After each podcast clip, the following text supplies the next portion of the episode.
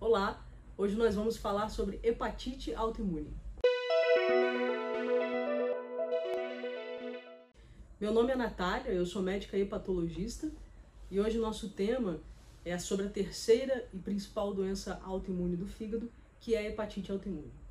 A hepatite autoimune, ela é uma doença, como o próprio nome diz, onde o seu organismo produz autoanticorpos que vão atacar estruturas do fígado, porque ele não vê esse fígado como sendo um fígado próprio, ele enxerga o fígado como se fosse um invasor, alguma coisa que vai causar mal a você e ele vai atacar. Ele tem essa desregulação onde ele não consegue reconhecer o fígado do próprio paciente.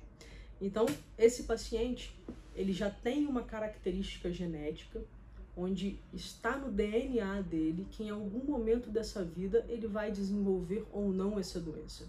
O que, que faz se desenvolver essa doença? Existem várias teorias, nenhuma até hoje comprovada especificamente, mas acredita-se que até é, poluição, agrotóxicos, alimentos que a gente come, medicações que a gente usa, algumas doenças, por exemplo, o Covid, a gente percebeu um aumento das, da incidência das doenças autoimunes após o paciente desenvolver a infecção pelo Covid.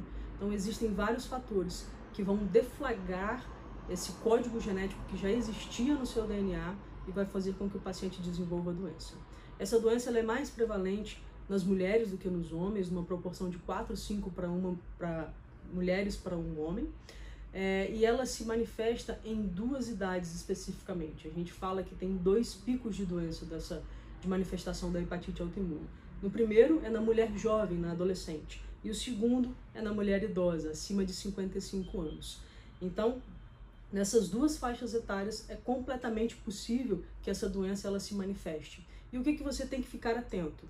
Na verdade, essas doenças inicialmente elas não apresentam muitos sintomas, a não ser que você manifeste elas de uma forma muito aguda, que a gente fala que é hepatite aguda grave.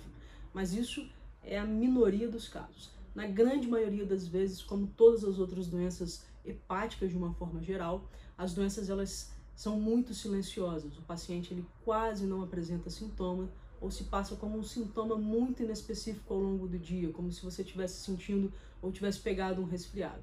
Então, daí a importância, e em todo o meu vídeo você vai ouvir eu falando, vai me ouvir falando da importância de se fazer o exame anual de rotina, porque todas as doenças hepáticas elas vão ser identificadas inicialmente pelo clínico geral, pelo menos alguma alteração. E aí ele vai encaminhar para o hepatologista e o hepatologista ele vai dar seguimento para se caracterizar, se identificar e fazer o diagnóstico da doença específica do seu fígado e o tratamento. Mas é muito importante que esse exame de rotina anual seja feito. Então, daí no momento que a gente tem a alteração das enzimas do fígado, quando eu falo alteração das enzimas do fígado, o que, que isso quer dizer? Quer dizer que o seu fígado está sendo inflamado por algum motivo e o que ele produz está sendo em produção aumentada, porque ele está sendo agredido. Então, isso no exame de rotina a gente consegue identificar. E, e, existem algumas outras alterações laboratoriais específicas que o seu hepatologista vai procurar, onde a gente vai conseguir fazer o diagnóstico da hepatite autoimune. Quando eu falo específicas, são autoanticorpos específicos que a gente faz a pesquisa. Depois que o diagnóstico da hepatite autoimune ele é feito, a gente inicia o tratamento. E o tratamento é iniciado com duas medicações. A gente inicialmente começa o tratamento com a prednisona, e uma ou duas semanas depois a gente introduz uma medicação que chama azatioprina, que é a medicação que vai ficar para o resto da vida do paciente. E a gente faz uma progressão de retirada da prednisona, mantendo-se apenas a azatioprina, pois ela é uma medicação que tem muitos, muito menos efeito colateral do que a prednisona. Uma pergunta que meus pacientes sempre me perguntam em relação à hepatite autoimune. Doutora, eu vou ter hepatite autoimune o resto da minha vida? Eu vou utilizar a azatioprina o resto da minha vida? Na grande maioria das vezes, sim, infelizmente.